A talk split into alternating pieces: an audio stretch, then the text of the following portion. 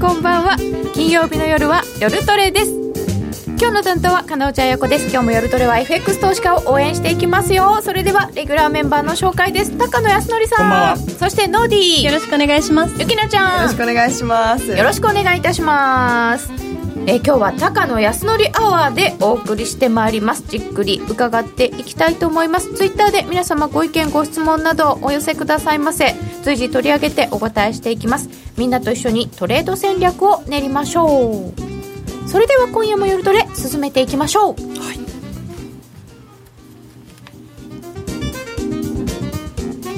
い。ジングルが入らない。それでは高野さんに今週の動きについてお話を伺っていきましょう。まずですね現在1ドル？あれ？あなんかぶち上がっ108円86銭88銭何が起きあー9時半だ。P CPI だ。悪いんだ？か悪いというか弱いというか。すいません。今この5分前になんか、うん。ここ切れたら怖いなと思って見てた。うん。とこが切れた。スポーンって。108円の。あそうだねそうだね。本当だね、まあ CPI のせいならいいですけど。6月の安値を割ってしまいました。ん。てか私はこの4月の高野さん私ね4月の安値と6月の安値で一生懸命線引いてたんですよ、はい。ここでなんとか止まったじゃんって思ってたら割れましたよ、そうですね。そうですね。冷静に返されてる今日は日本お休みで、なんかいろいろ人がいないんだろうなみたいなところで、108円の82銭近辺となっております、えー番組開始したぞというところで、ちょっと見た瞬間に下げてましたね、あこんばんは。ドル円スケベロング中ですっていう方いらっしゃいましたよ。今度のトランプさん本気ですかね。うん。本当ちょっとやっちまった感ありますね。出ちゃった感じです0.1なんね。両方とも。CPI プラス0.1、コアも。コアもプラス全体0.1も。はい。まあちょっと弱い。ただまあ昨日の今日なんでね。ね昨日 PPI がマイナスだったっていうわけのあの結構びっくりな後で CPI も弱かったんで、まあ、これでまた一段とこう遠のくかなと。利上げ追加利上げ観測が、うーん。0.1%の上昇ということで市場予想がだいたい0.2ぐらいだったと思うのでそそれをちょっと下回りましたよっていうことですけれども中年債の利回りも低下して2.181近辺0.015ぐらい低いかな、えーというどこまでことで下がるんだろうなって感じですね、この金利です CPI かが CPI？ではなくて金利、金利、はい、ただ一応ね利上げはい。中なんですけどね、みたいな。本当ですよね。しかも4回目ですよということで CPI ちょっと市場の予想よりも弱い数字が出まして108円の73銭ぐらいまでありましたけれどもちょっと戻ってきまして108円の92銭ぐらいとなっております。さて高野さんこんな動きになっておりますけれどもこのところの動きはどんなもんでしょうか？そうですね、あのまあ、ドル円というか、まあ、ドルが下がっている理由、大きく2つあって、まあ、1つがあのこの金利、アメリカの長期金利が下がっていると。で、えーそのアメリカの長期金利が下がっていることの理由でもあり、えードルが下がっている理由でもあるのが、えーいわゆるリスク回避ということで、地政学的リスクと、で北朝鮮問題ということなんですけれども、えーこの問題に関してはですね私は実はあまり、あのー偉そうなことが言えないというか、正直、あのーまあ、一応理屈で考えると北朝鮮の問題っていうのはそんなに、えーなんていうかな大きな問題にはならないんじゃないかと僕はずっと思ってたんですね。はい。っていうのは、えー実際に、まあ、もちろんいろんな問題はあるにせよ軍事的な衝突がもし起きるとすると、まあ、最初に手を出すのは北朝鮮からじゃないとほぼありえないのではい。で最初にそれをやったら、まあ、破滅するのも分かりきってるのでそれが実際に起こる確率は僕は限りなく低いと思ったんですね。偶発的な何か、えー事故というかいうような形でそういう例えばそのミサイル実験をして、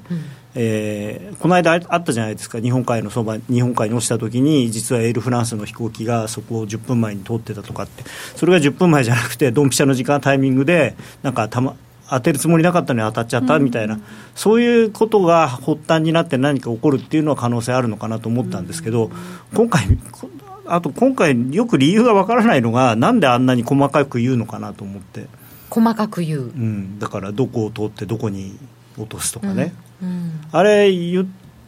てもまあ準だから準備させたいんですかね。よくわかんないんですけど。日本のここの上空を通りますよなんて言われちゃうとね日本の方だってこんなに緻密に言われちゃうと考えちゃいますよね。まあやっぱりあんまりいい気持ちはしないですよね、うん、でまあこれちょっと時系列でですね見た方がいいかなと思ったんで、はい、一応簡単にまとめたんですけれども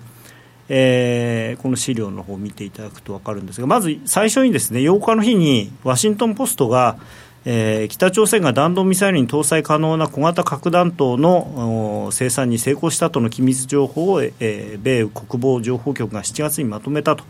いうことでこれでちょっと1段というか2段、3段とこうステージが上がってしまったわけですね。すね核爆今までその核爆弾に関してはまだ少し先だろうっていうふうに言われてたのが、まあ、これなんか日本の防衛省のあれでももしかしたらできてるかもしれないっていう話が出てたらしいんですけれどだもしこれが実際できてるとすると、まあ、それがアメリカ本土に届くのか、えー、日本で落ちちゃうのかそれとも韓国で落ちるのかにしろど何にしろですね大変なことじゃないですか。なんせ小型核弾頭って言っても多分これ広島とか長崎より全然大きいですから今の小型っていうのは。でそれに対してまあまあそ そういう報道が出てるのにっていうか、まあ、それに対してトランプ大統領がですね、その火と怒り世界がこれまで目にしたことがないような力に見舞われるだろうなんてよくは何言ってるのかしらっていう。なんかね火と怒りとかね、うん、でこれまで見たことがないようなってじゃあなんかねそんな怖いですね。ちょっとねまあこれあのなんていうのかな。例えばこれを反対側の国の人が言ってるならまだいいんですけどアメリカの大統領がこれを言うっていうのはなんかちょっとね実際に持ってますからね。核を連想するっていうことですよね、うん、やっぱりそうですよね。これまで目にしたことがないようなって言われたらじゃあ、うん。あの時のやつのさらにこう何十倍、まあ、今何十倍何百倍っていうのを持ってますから実際、うん、まあ、でもトランプさんという人を考えるとトランプさんが使いそうな言葉だよねっていう説もあり、これはあの別に原稿があったものじゃないので本人が言ってるだけでそんなに気にしなくていいよっていう話もまだ9日の時点ではただトランプさんが押せば発射しちゃいますからね。でもその人選んだのはアメリカ国民なんですよ、まあ、まあまあそうですね、はい、で、えー、その翌日に、まあ、北朝鮮が8月中旬までにグアム攻撃計画をまとめた上で金正恩労働党委員長に、えー、提示して実行に移すかどうかの判断を待つと。うん。で、えー、日本の島根県、広島県、高知県の上空、まあまあききれいですよね、まっすぐ飛んでるってことですよね、あのそこ通地図見ると分かりやすいとは言えます、はい、グアム沖3、40キロの海域に着弾すると、まあ、予告をしていると、うん、8月中旬って、もう8月中旬ですよ。ですよね、はい、この時期にしかも。そうなんですよ。ね、でまあそれに対して今度アメリカは何を出し、まあ、これ全部結局リーク合戦じゃないですか、もちろんその報道機関が独自の取材で言ってるわけじゃなくて言わされてるっていうか、まあ、もちろん北朝鮮はあのあれは政府の発表とほぼイコールですから。で今度 NBC がその先制攻撃としてそのグアムからの、まあ、爆撃で、あのまあ、精密爆撃をするというような話でこれこの北朝鮮国内にある24か所約24か所のミサイル基地や実験場っていうのを聞いて相手がどう思うかですよね。あやばいと思うか まだ見つけてないのがいくつあるぜと思ってるか。これはねだからなんでこんな24か所なんて言ったのかなって僕は素人ながらすごく疑問に思ったんですよね。これってだって手の内出しさらしてるわけじゃないですか。あ確かにね、ああそうですね、うん、まあもしかしたら油断させてるのかもしれないですよ。30個あるの分かってて24個っていうと相手は油断するんじゃないかとかね、いろいろあります。でもよく分かんないですよね。なんでここここまでお互いに細かくこう言い合ってるのかなっていう、本当ですよね、まあ何もないのがと一番いいんですけどね。で本当にね。昨日もまたそのトランプさんがその炎と激しい怒りに直面するとの表現は生ぬるかったって言ってるんですよ、ちょっと意味わかんないもん。いやだからねか今度はだから彼らが想像もしていなかったことが北朝鮮に起こるって。想像もしていなかったこと。何なんですかね、嫌になっちゃいますね。うん、ちょっとなんかねまあもちろん口先だけなんでお互いにねうん。あれなんですけれどもまあお互いに一応実際にその行動を取れる権力というか資格を持った人がそういうことを言ってるのでなんか通常だったらこれの裏で事務方なり、そのなんていうのかな外交の人がきちんとこう話し合いをしていてこっちはパフォーマンスで実際はちゃんと話し合いしてますよっていうのがまあ普通なんですけど今この2か国の間にそういうのがあるのかなと思うとちょっとなないのかなっていう。え実務をやる方々がアメリカにはいらっしゃらないっていう事情もありますよね。そうですよね、だから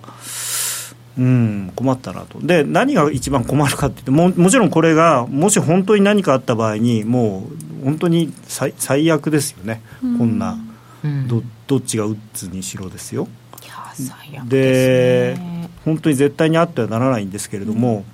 でこういうのがお思惑というかですねあのマーケットにやっぱりし今正直まだマーケットはまあそういうこと言ってるけど実際は何もないんでしょっていう程度の下がり方だと僕は思うんですね。ああ確かにね、でもし本当になんかちっちゃなあれでもあったらですね結構マーケットに影響を与えるのとあとこれ正直分かんないですよね。予想もできないし予想もできないっていうかその僕はその自分が思ってたのよりも確率が何百倍にも上がったとは思ってます、実際に何かが起こる可能性が、もう本当のテールリスクのテールリスク、もう本当ブラックスワンどころかなんだろうな、え ー白鳥の卵から、あのカエルが出てくるぐらいの可能性だと思ってたんですけど、まあ結構黒い白鳥が出てくるぐらいの確率にはなったのかなっていう。こうそうですか。誰が何をしでかすかもわからないし、うん。実際に何が起こったら、まあ、その相場に対しても何が起こった時にどういう動きするっていうのも全く想像がつかなくて。まあ、正直、あのどのぐらいの規模でどういうことが起こるかによって、うん。いろんなシナリオというか、まあ、あんまり考えたくもないですけど違うんですけれども、一つだけ言えるのはいわゆるリスク思考というかに対してはいい影響は絶対にない。うんでアメリカのやっぱりほぼ最高値圏にいる株に対しても、まあ、いい影響はうんないというか、まあ、要するに下がる方向の話にしかならないのと、あと世界経済全体に対する影響っていうのがあって、まあ、分からないですけれどもあのもし何か軍事的な衝突があった場合は一番やなんていうのかなここれすごくその軍事評論家の人のは文章を読んでると本当にまあ嫌な気分になるのがあの事実として何かあるとしても向こうだよねっていうのがアメリカの、まあ、トランプさんもそういうことを言ってるっていう話があって向こうっていうのは結局韓国とか北朝鮮とか日本。東アジアの国々そうそう多分はっきり言うとその3カ国。うん。何か実際に物理的に何かがあったとしてもアメリカの領土までは届かせないっていう自信がまあ一応あるみたいなんですよね。でその時に、まあ、日本よりもおそらく韓国が一番被害を受ける可能性が今のところ高いという話になってるのでそうなると韓国って今いろんなものの例えばその半導体であるとか例えば iPhone の生産とかって韓国の工場がなかったらできなくなるからであとは自動車生産とかあと鉄とかいろんなもののなんていうのかなサプライチェーンいわゆるその東日本大震災の時にもありましたけれどもそれがもっと世界的な規模で大規模に起こる可能性があるんですね。日本の国内で工場で作ってるものっていうのは割と日本のそのアッセンブリーメーカーに納入してるものが多いですけど韓国っていうのはもう韓国と台湾が今世界のなんていうかこう一原料工場というかその工業製品の一次産品をこう大量に作ってる国なんでそこが止まってしまうと世界中のすべてのそういう生産が滞る可能性があるんですよね。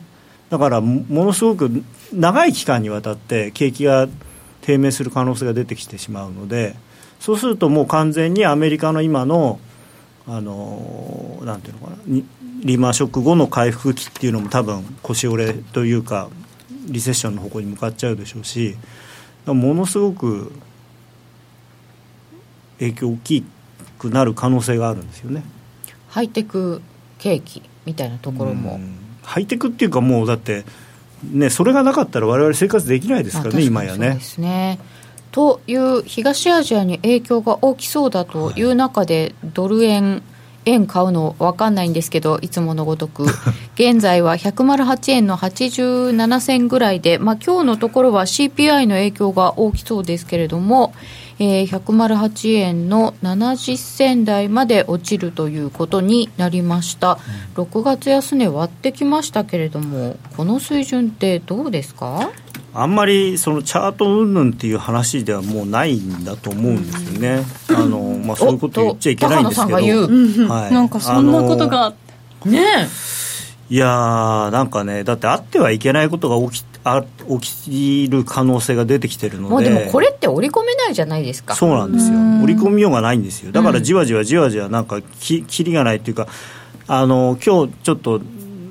ちの会社のホームページの中の記事にも書いたんですけどそもそも決着するのかどうかもよくわからないし、うん、決着するとしてどういう形で 決着するのかって。完全に決着とすれするとすればやっぱり今のあの北朝鮮の体制が変わらないと完全に決着はしないじゃないですか、でもそれってどうやって変わるのみたいな話で、まあ、とりあえずもうこれ、あのー、4月の安値、ね、108円すれすれのとこまでは、まあ、見に行きそうな感じですよね、現状、チャート的には。チャート的には、はい、でそこも割れる可能性も出てきちゃってるので結構深いかもしれないなとは思うんですけれども、まあなんかやりづらいというか。予想がねしにくいんですあのただ何かそのニュースが出るとすれば下向きの話が出やすいっていうのは分かるんですけど、まあ、それを置いておいても、はい、北朝鮮を置いといても、えー、今週の場合は、ね、まず PPI が予想外のマイナス、はい、これが、えー、っと一昨年1900じゃないな。だいぶ前になりますねそれは。高野さんすいません。すいませんね。1900年代半ば生まれなんで。でも私もこの間1900おっとっとって書いちゃったことありました、はい、ねやっぱり年号といえば1900さすがに昭和とは出てこないですけどね最近ね。ああそれはないですね、はい、えなんで昭和とは間違いないんだろう。でも平成何年だっけ確かにたまに平成は絡まります、絡まります。絡まる。何年か分かんないよ、ね、分かんない時ありますよね、うん、12足すんですよ。平成生まれの人だって分かんないんだから。へえ本当だ。ありがとうございます。まあまあまあそれは。すごい単純な話なんだけど私もこう時計の12をね一回り足してねって午後にするといいんだよって習った時に教えてもらった人がいたんですよ、あすごい分かりやすいと思って。なるほど、うんで本題に戻るとですね。2016年だから一昨年の8月以来、約2年ぶりのマイナスなんですね、でまあ今やっぱり金利が上がってこないから利上げができないっていうふうに言っててで、金利の動きを見ますって言ってる時には生産者物価って本当はそんなに関係ないんですけれども、はい、ただねマイナスですからね。ですよね。そうなんですよまあ、当然、その生産者物価がマイナスになってるってことは、まあ、CPI にも影響がある可能性がありますし、あとそのなんていうの製造業で働いてる人にとってはね、それは身入りが減るってことなので、厳しいと。で昨日あのー、僕の大好きなダドリーニューヨーク連銀総裁がダドリーさんは大好きなままなんですね。ニューヨーク連銀はねやっぱりなんとなくこう身内っぽい気がする全然身内じゃないんですけどっていうのはあの某チェイスマンハッタン銀行の昔の本店はあ。のニューヨークチェイスマンハッタンプラザ一番地というところにあったんですけどそこの隣が FRB あのニューヨーク連銀隣なんです。隣。はいで、えー、前の前のニューヨーク連銀の総裁名前なんだっけな忘れちゃったんだけど前の前の前かな？ご近所なのあのファーストシカゴのあの取トレジャラーというかあの大ボスの人がやってたんですよ。結構ねなんか割とこう親近感があるっていう 全然関係ないんですけど。ニューヨーク連銀ってそしてそもそも FRB 議長副議長ニューヨーク連銀。はい偉いんです。偉いんですよね特別なんですやっぱり。うん。まああの東京都知事みたいなもんですからおそのダドリーさんがこう言っている、はい、でまあ、これね、あんまり大したことは言ってないんですけどね、うん、あのインフレ率が中期的に目標の2%に向けて上昇すると見込んでいると、前段で言いつつ、はい、ところがですね、えー、予想しているが、前年比ベースで、えー、完全に2%に戻る可能性は低そうだと。ここ何ヶ月もの間、あこれ、丸が抜けてますね、えー、非常に難聴なインフレ指標が続いているためだと。でこれって結局、前年比っていうのは、ね、前年比なんで、当然その間のこう上がったり下がったりっていうのを含むので、で今から6か月から10か月後にそうした極めて弱いデータの一部が統計から外れるまで、前年比での数字が2%に達することはないだろうと。いうふうにあの認めてしまったというかですね。かかるよ、うん、でこれ大あのもともと FRB は、えー、マーケットのいわゆるそのエコノミストとかに比べると相当強気に見てたはずなのにその人がこういうことをおっしゃるということででこの人の言ってることは、まあ、FRB を代表して言ってる言葉になってしまうので、あもう FRB も諦めてるのかなと。これ金利上がりにくいよねっていう話にはなってしまうわけですよね。だからまあその全体をこう傘のようにですねえー、ちょっと暗雲が垂れ込めてるところでちょっとこう指標も悪いダドリさんも弱気みたいなところで、うん、まあちょっとなかなかドル買いづらいねと。ということになっている、はい、ダドリーさんがそう言ってるんだからっていう感じですかね。で、ね、えー、その FF 金利の、まあ、織り込み度合いということで、えー、12月に追加、12月、これ、正確に言うと12月までに追加利上げをするというふうに、まあ、12月までって言っても、12月以外はほとんど予想はないんですけど、うん、えー、8月3日、だから先週のですね木曜日、はい、えー、雇用統計出る前の引けで約40%だったんですね。でそれが先週の雇用統計、まあ、確かに先週の雇用統計の私はそのここで見てた時はえー、下一桁の数字しか見れ見てなか、うん、見れなかったので、あのー、あれだったんですけど、まあ、ここしばらくで一番高かったんですね、平均時給の伸びが前月でいうと、はい、でそれを受けて、一気に50%にボンと跳ね上がったんですね、うん、その織り込み度合いが。でそれが実はもう昨日おおとといか8月9日の時点で45%までまた下がってきちゃってるんですね、じりじりじりと。雇用統計効果で、えー、せっかく上がった期待がまたこう遠のいてきていて、まあ多分今日のこの出来事でさらにまた遠のいて、おそらく40%ぐらいまでまあ戻っちゃうんじゃないかなと。いう感じなんですね。この CPI を見て、はい、見て。ああやっぱりだめだね。物価上がんないね。っていう。そうするとあのー、いろんなこれさっきそのなんで東アジアでこういうことが起きていて円が買われるのかよくわからないというふうにおっしゃってたのと同じでこれもですねアメリカは金利を上げると、はい、我々は本当に上げるのかなと思ってるけど、まあ、当局の人はあんなに上げる上げるって言ってるんだから、うん、まあ今年3回来年3回ぐらい上げるんだろうと、うん、無理に思ってたのがやっぱりだめなのか、うん、ほらねみたいな感じなんですよ。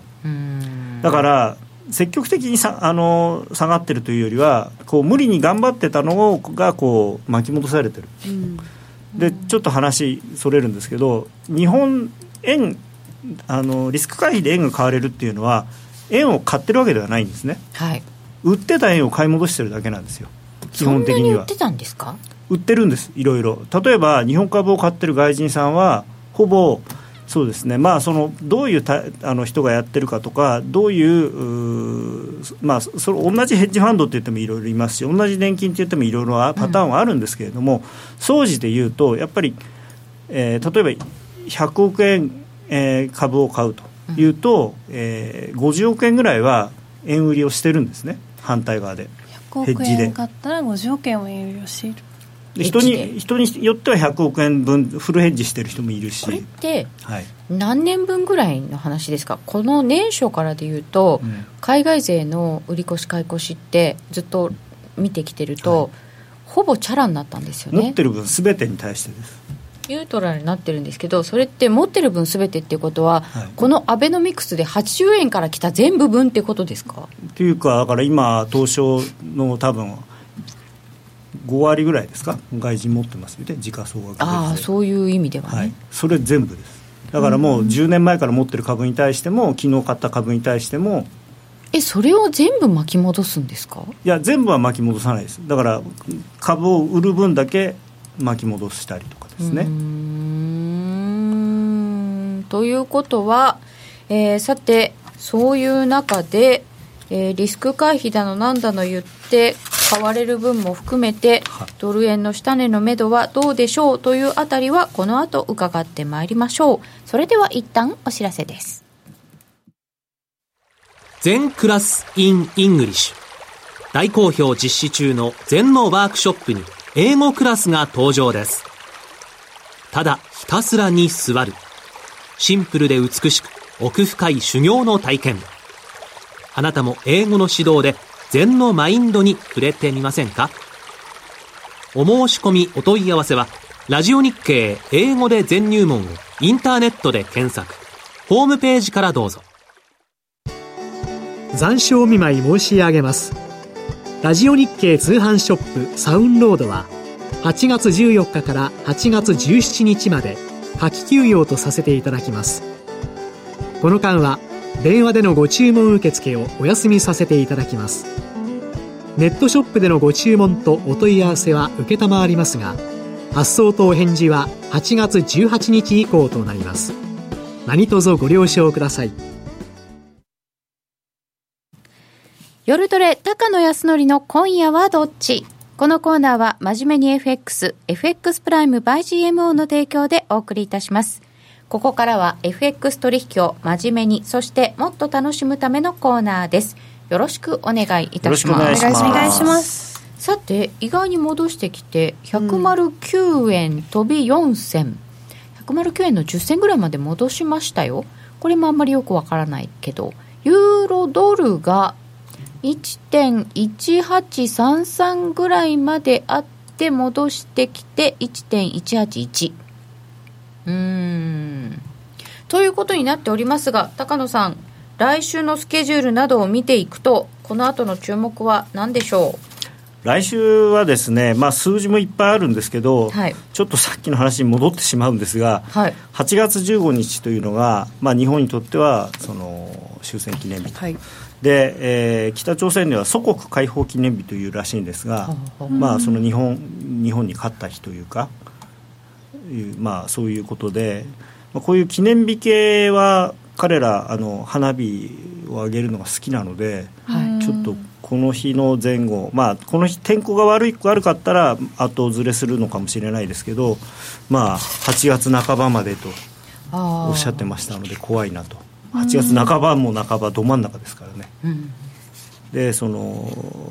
抗日運動に勝った記念日になんかするかもしれないねっていう緊張はありますよね。本当ポジション怖い、まあ、ただあのそれは別にするとえー、来週はニューヨーク連銀も出ますし、えー、FOMC の議事録もありますし、はい、であとは、まあ、あと日本のですねつあの貿易収支とかも出るんですね。GDP もありますよ。はい GDP もあるしあとミシガンとか、まあ、いっぱい数字はあります。そうですね。結構盛りだくさんです、ね、はい、今週に続いて、うん、でまあみんなが休みの間に出しちゃえっていう感じなのかなと思いますけど。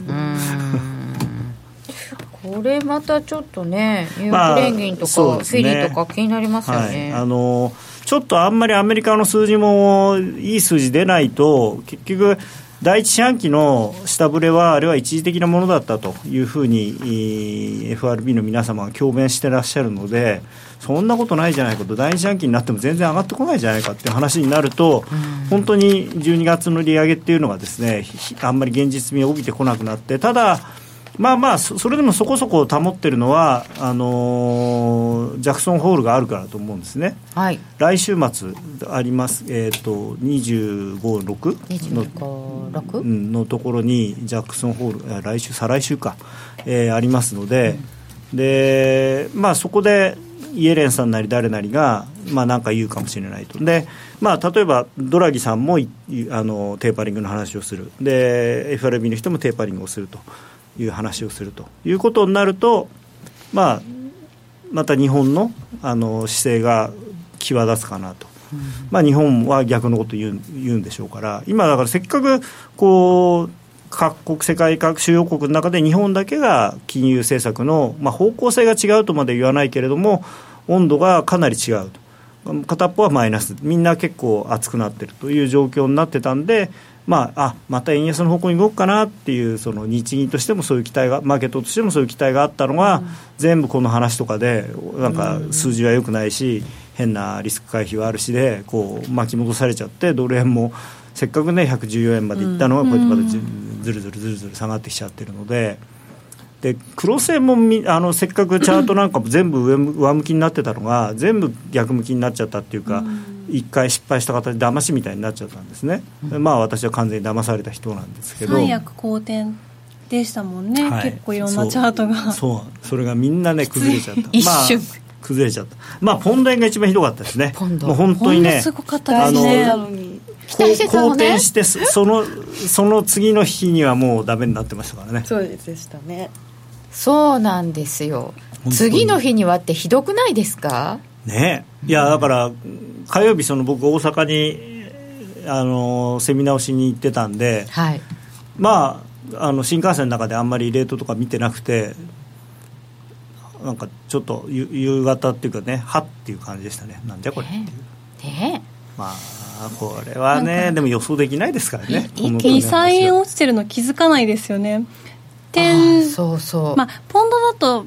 まあ、気づく時もありますけどちょっとこうドル円とかだと110.50とかだったのが109.50になってるとなんかそんな変わってん？みたいな感じで騙される時あります。そうそうそうそう。びっくりすることがあります。うんということでいろんなものが変わってきちゃったんですけどじゃあ来週は注目ポイントがいっぱいありすぎるのでまああのいあのいろいろ各種アメリカの経済指標を受けて、はいアメリカの長期金利があの戻れるのかどうか、今でもちょっとね、下がりすぎだとは思うんですけどね。やっぱり金利なんですね、うん、アメリカの。あの金利と、まあ、あチャートをご覧に入れたいと思うんですが、ちょっと待ってくださいね、あれ、どこ行っちゃった？お？あたたた。アメリカの長期金利とドル円という話がありましてこれ、はい、一時ですねアメリカの長期金利下がってもドル円があんまり下がらないっていう時期が、あの8月の頭にあったんですけれども、うん、まああいや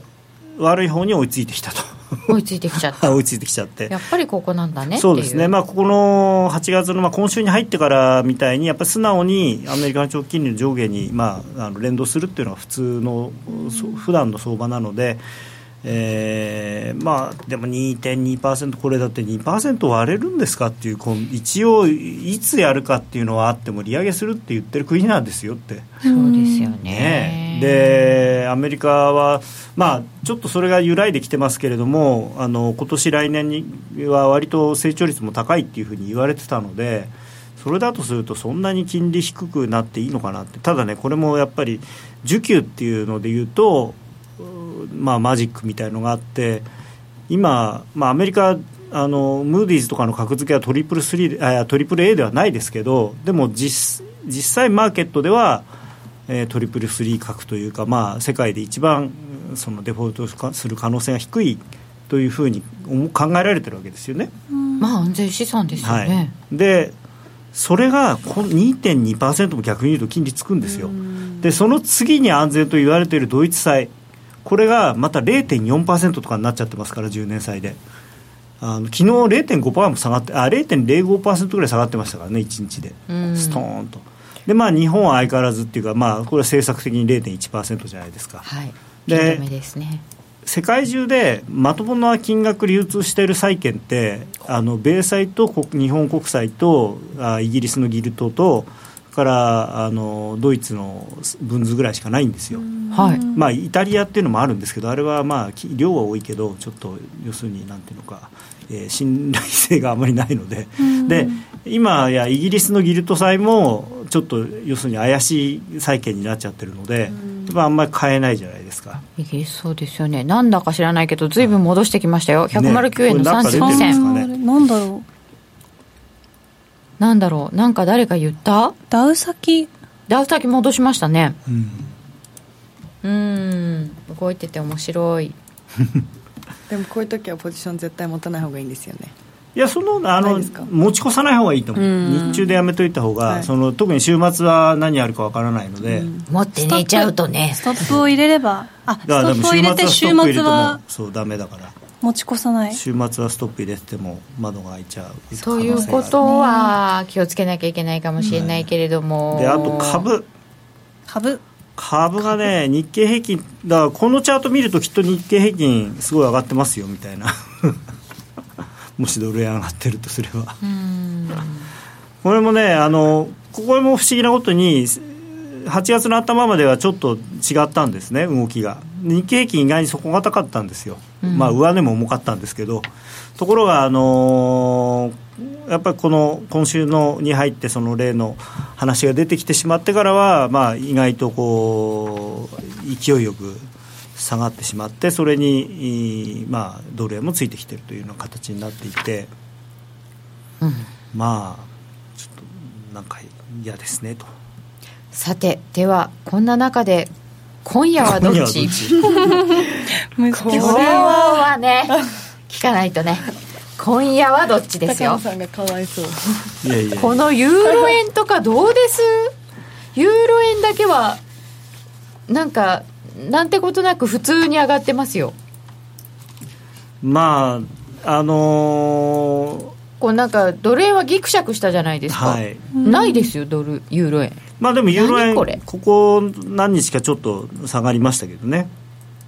あはいはい確かに、まあでもブレの範囲というかまあやっぱりユーロと円っていうとその完全に金融政策のあの温度がまあ大きく違ってきてるのでまあそのに素直に買ってっていいのかなという気はするんですよね。やっぱりユーロ今年は強いんじゃないかなと僕は思ってるのであの高野さん今夜ですよ今夜。今夜ね。今夜ね。今夜やっぱりなんか戻ったとこドル円売りたいかなっていうふうに思ってはいるんですが、取ったところでドル円を売りたい、まあ、特にあんな数字出てなんでこんな上がるんだよっていう。ね、すごいな。全戻しか、なんか下支え活発なんやねっていただいてユーロますけど。ドルはそんなに戻してないですもんね、まあ、ユーロが強いんだと思うんですトランけどプとかなんか言ってんのかな、うーんまあ、ちょうどあの、えーこのレジスタンスラインがですね、えーこれ1時間足ですけれども9円の50ぐらいにあるのでまあその辺バックにちょっと打診売り？みたいな出し売り？打診売り。うんうん。これは逆張りではないんですね。もともと下げ相場の中の今戻しということなので、はい。はい、ということは今日は、えー短期的なポジションとしては、ちょっとやっぱり売りから入りたいですね。うん、ただ週週末あーでも週末超えショートならいいのかな。急転直下もうその話がなくなるっていうのはないですからね。ああ今回のそのそうなんかトランプさんとキングさんがこう握手してたりとかっていう写真がいきなり月曜日出てくるっていうのは まあないじゃないですか。うーん。あんまりねなさそうですね残念ながらねあった方がねいいんですけどね。そうなんですけどね。うん。まあこればっかりはっていう感じですね。えーロイターでは南シナ海で米軍が航行の自由作戦実施とかも出ておりますけれども。それ今あんまり中国刺激しないでほしいですねでもね、ね。なんでこうなったのかは、まあ結局中国がいつまあ、中国もだいぶあの国営放送のお記事とかを見てると今までに比べるとかなりそのなんていうのかな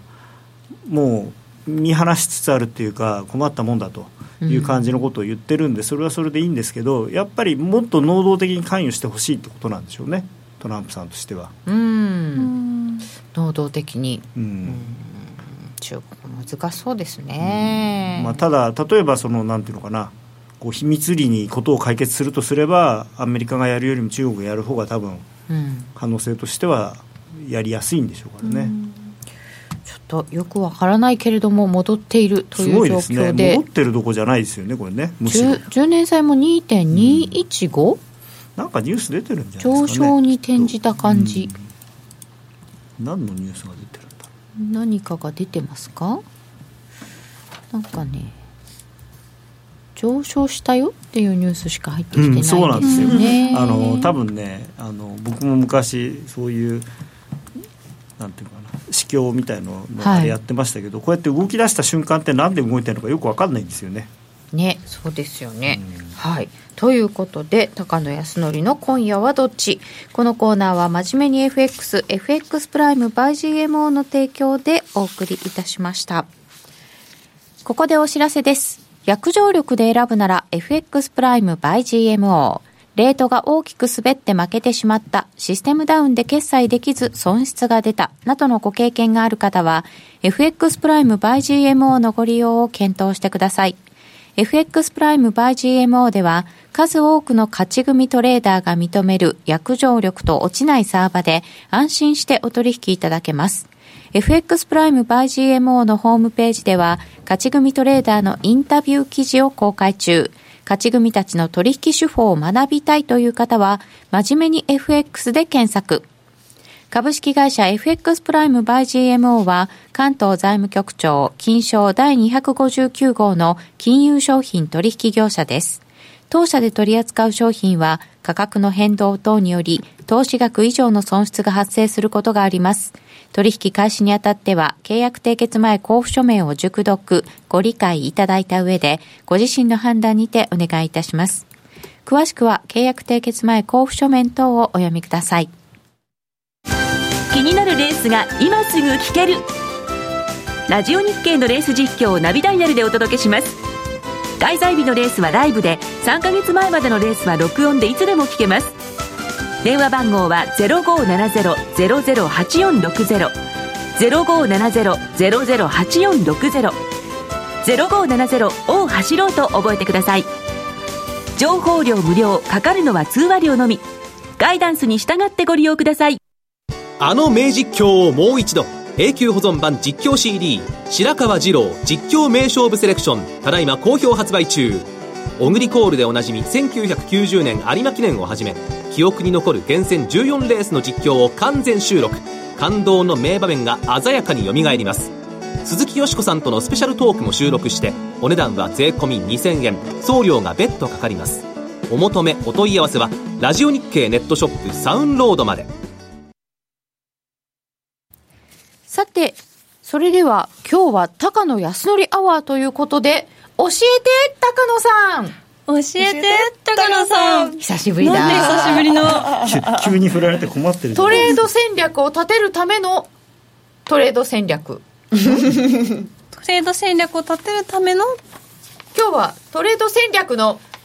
トレード戦略を立てるためのテクニカル分析。について伺ってまいりたいと思います。テクニカルアナリスト高野さんにトレード戦略を立てるためにどうやってそれを使うのよっていうのを伺っていこうと思いますが高野さんが今日たくさんチャートを用意してくださっておりますけれどもどこからいきますか？ちょっとねその前にそこまで今日は多分いけないかなっていう今のすいませんせっかくタイトル読んでいただいたんですが そもそも論をたまにはあの他の論、ゲストの方もいらっしゃらないのでチャンスかなと思って。はトレンドってみんなちゃんと分かってるのかなと。お上昇トレンドとかね下落トレンドの意味が。うん。意味っていうのはもちろんあのテクニカル的な意味ですよ。あ気分とかじゃなくてね。じゃなくてね、うん、上げ上げみたいな。それ上昇トレンド。いい感じです、まああのラフに言うとこう見てああ右上がりになってるなと思ったら上昇トレンドなんですけどはい。それってこうやって見るとよくわかそうりまどうすどうどうなると上昇トレンドなのかっていうとこれなんですねっていうかこの右上がりになってればいいんそでしょ？の右上がりっていうのはどういう意味なのかというと安値が切り上がっていて同時に高値も切り上がっているはい。っていうのがどっちもですね。が上昇トレンドなんですね、うん。これは安値だけ切り上がっててもダメなんですちゃんとその安値と安値の間にあるその山のてっぺんも高くなってなきゃいけない。うん。そうじゃないと三角にないですねそうです、はい、おおまあ高安君ですからね本当ですよね高野さんってすごい名前ですよねまあまあまあすごい本当にすごいと思う、本当だよ運命ねなんかなるべくしてテクニカルアナリストになったような、本当にそう思い,、うんそう思います高値が切り上がって、安値も切り上がはい、っていく両方が上がってるのが上昇トレンド。逆に言うと、えーこれこの図で見るとですねこの右側のここのところここの高値を抜けて初めて上昇トレンドっていうふうに分かるんですね、はい。うんうん、それまではは上昇トレンドっぽいけど確認できけど分かないんないっていう、うん。で逆に下落っていうのは、まあ、今の逆なので高値が切り下がっていて同時に安値も切り下がっているというのが下落と。うんこれね意外とちゃんとこれを意識してないと、はい。あのまあダメというか。だから例えば簡単な話ここのだから前の安値切れて安値切り下がった安値のさらにそこを切り下げてきたらあの売ってみるとかっていうのもできるわけですよね。一番シンプルに考えると。いうこととはですよ。ということはですよ。まだでももみ合いの範囲なんですよね。菅野さんがドル円のチャートを見ておりますね。長く見るとだからそこの4月の安値を切るまではまだわからない、まあただもっと短く見ると全然もう綺麗にこうちょんちょんちょんちょんちょんちょんってなってますよね。うん。であとこれを忘れがちなんですけどその横ばいっていうかその持ち合い？持ち合いっていうのは、持ち合いはい。あのーすごく身も蓋もないことを言うと上昇でも下落でもない時は持ち合いなんですけど、はい。うん、まあでもそうそういうことになってるんですテクニカルの定義は。ただ典型的なのはこの2つで、はい。高値と安値がほぼ同じのが続く。でもう一個は安値は切り上がってるんだけど高値は切り下げている。これはやいやいわゆる三角持ち合いってやつですねまあそうですね、まあ、この逆もあるんですね。本当はブロードニングって言ってあの安値が切り下がって高値が切り上がってっていうのもあるんですけど、まあ、これは割と珍しい、うん。そんなにはない。だからまあ基本的にはこの2つのどっちかだとでもこれってあの広く見るとはい持ち合いだよねっていう、ああだからそれはいつも言ってるんですけどチャートを見るときはタターム？長さを常に意識して自分がどのタームで勝負をしてるのかって考えないと、例えば FX をやってる人が、あのーまあ、もちろん僕は週足とかのチャートを見てトレンドの方向を判断しておくっていうのは大事だと思いますけれどもそれだけ見てても意味がないんですよね。だってそんないやこれ長長い目で見るともみ合いだと。まあでもその場合当然値幅もすごく大きくなりますから、極端に言うと例えばポンドドルの、えー、もみ合い1から2のもみ合いみたいなああまあだってドル円でも108円100 115円だよねとか言われちゃうとそりゃそうだよね、まあまあそれは割とまだ短いですけどね。ポンドはあのもう本当に過去1から2何十年とか言われちゃうと？過去何十年ですからね。自分が取引する時間軸の中で見た時に中を考えないと、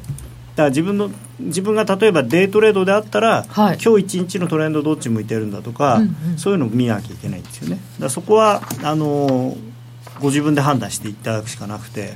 上昇トレンドはい。下降トレンド、そうじゃない時の横ばい、でとにかくですねこの僕はいつも言ってるのはこのトレンドラインを引ければ、うん。えー負けないトレーダーになれるとは言わないけれども、え1年経って資産が減らないトレーダーにはなれると思います。うん。で逆にトレンドラインが引けないで、えーいろんなあー難しい名前の、えーなんていうかなテクニカル指標を覚えてもはい。多分だあの運が良ければ儲かるけれどもっていうぐらいにしかならない。ほんやっぱトレンドラインが一番大事なんですよね。とあの僕は思います、はい。あのマーケットには絶対はないんで、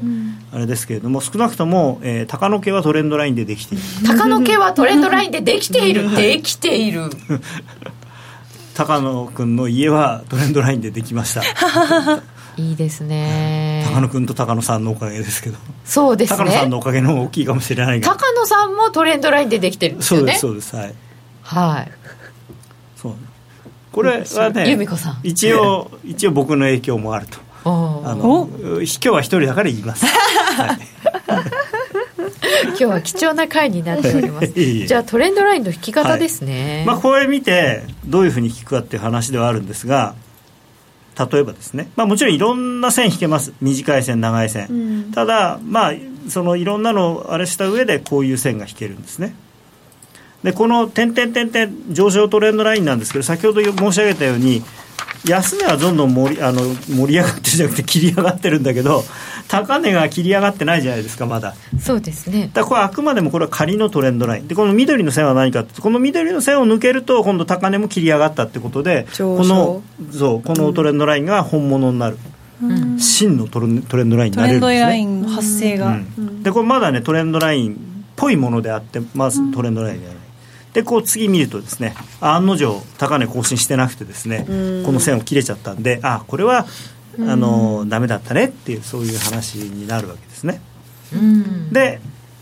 抜けてしまってまたこう安値らしきものができてるじゃないですか、これもまあまだ安値になるかどうか分かんないんですけどちょっと跳ね返ってきてると。うん。でそのちょっと跳ね返ってきてる状態で次のもう一次のこうあのなんていうのかな仮のトレンドラインが引けるんですね。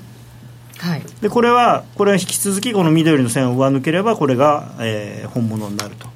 いう状態で、まあ、まだこれは、えートレンドラインの卵という卵？感じですね。うーんかっこ仮みたいな。はいかっこ仮。うん。なんかアイドルグループみたいですね、トレンドラインかっこ仮。そう。売れなそう。なんかちょっとこう衣装も線みたいな。作れるね。しかも斜めの線やればいいじゃん。歌もだって上昇下落とか言って、あなんか上昇下落っていいですね今の 新たなことが。夢はでっかく。上昇下落持ち合いどうする？みたいな。なんか面白いことができそうかもしれませんけど。私の心は上昇トレンド はい番組に戻ってきますよ。でこれ2本引いたじゃないですか、はい。仮を。でこれ1本目はですね、うん。あの僕はケチなんで一応残しておきますけどね。ケチじゃなくても残しとくでしょ。引いた線は残す。そうですね。はいまあでもどっかで消さないとあの 線だらけになって見えなくなるんですよ。で、まあ、この仮のトレンドライン。で次いきます。これこれ実際のチャートなんでね昔の。もう何のチャートだかも忘れちゃいましたが、うん。でこの緑の線抜けました、ああじゃあこれ本物だと。いうことで、えーとりあえず赤く塗ると まあ赤赤じゃなくてもいいんですけど、まあ、だからその仮じゃないよっていうの分かるように仮面取れたよ。そう仮面取れたよと。これで本当にで まあそしたらあー何のこと案の定ですね。このラインのそばまでは戻ったけれどもラインを下抜けずにちゃんと上がっていったと。いうんことで。でさらにですねこれをこういうのも私は引きます。でトレンドラインこれ1本綺麗なのが引けたらその状況で、えーチャンネルライン平行線。でこの平行線はですね引く人と引かない人といます。うん。でも私は引きます。はい。なのでぜひ、えーこれ次に上がっていった時にそのめ一つの目安になる止まりやすい